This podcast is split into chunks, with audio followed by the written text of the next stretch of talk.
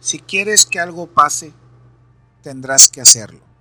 Si quieres que pasen cosas que nunca han pasado, tendrás que hacer cosas que nunca has hecho. Yo soy tu amigo Chuy Espinosa y estos son tus cinco minutos de libertad. Es muy fácil decir que queremos algo o que deseamos que algo nos llegue a la vida. Es muy sencillo desearlo, es muy sencillo creernos ese cuento de que decretándolo va a llegar. Es bien sencillo pedirle a las personas que cambien porque no me gustan sus formas de ser. Es bien simple decirle al jefe que quiero un sueldo más porque me lo merezco, porque llevo muchos años en la empresa. Es muy sencillo pedir, es muy sencillo exigir, es muy sencillo esperar que los cambios se den en las otras personas. Pero ¿qué sucede cuando el cambio que deseamos, cuando ese aumento que queremos, cuando la convivencia con esa persona que amamos, cuando el tener más, el ganar más, el poseer algo que a lo mejor todavía no tengo, pero que siempre he querido. ¿Qué sucede cuando todo eso me exige a mí que yo tengo que hacer los cambios? Me exige a mí que yo soy el que debe de hacer algo extra para que eso pueda suceder. Cuando esto pasa, obviamente no nos gusta, obviamente nos hace sentir como que ¿por qué tengo yo que hacer algo para que me den lo que yo supongo que merezco? Déjame decirte una cosa. Merecer no tiene nada que ver con que vaya a suceder o vayan a darte lo que tú te mereces. Todos merecemos ser felices. Todos merecemos tener una vida digna. Todos merecemos tener educación, eh, comida, vestido. Incluso en la ley viene que tienes derecho a todas esas cosas.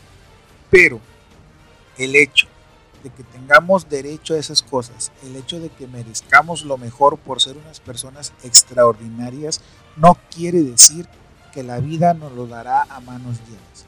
No significa entonces que todos los demás tienen que hacer todo para que yo pueda tener lo que yo merezco.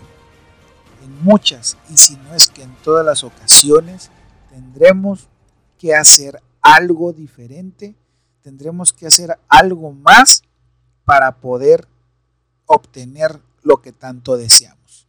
Así que antes de esperar a que otros hagan las cosas por ti, a que otros te den lo que tú supones que mereces, antes de desear que el universo responda a tu petición y te dé las cosas a manos llenas, pregúntate, ¿qué puedes hacer tú y qué tendrás que hacer tú para que esas cosas que mereces realmente lleguen a tu vida?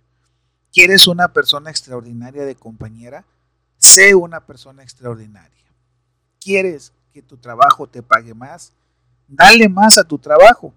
Y es con esto no quiero decir que le des más tiempo, dale más calidad de tu trabajo, dale más eh, certeza a tu trabajo, dale más utilidad con tu trabajo, en el mismo tiempo, en tus mismas ocho horas laborales, y verás que las cosas empezarán a cambiar.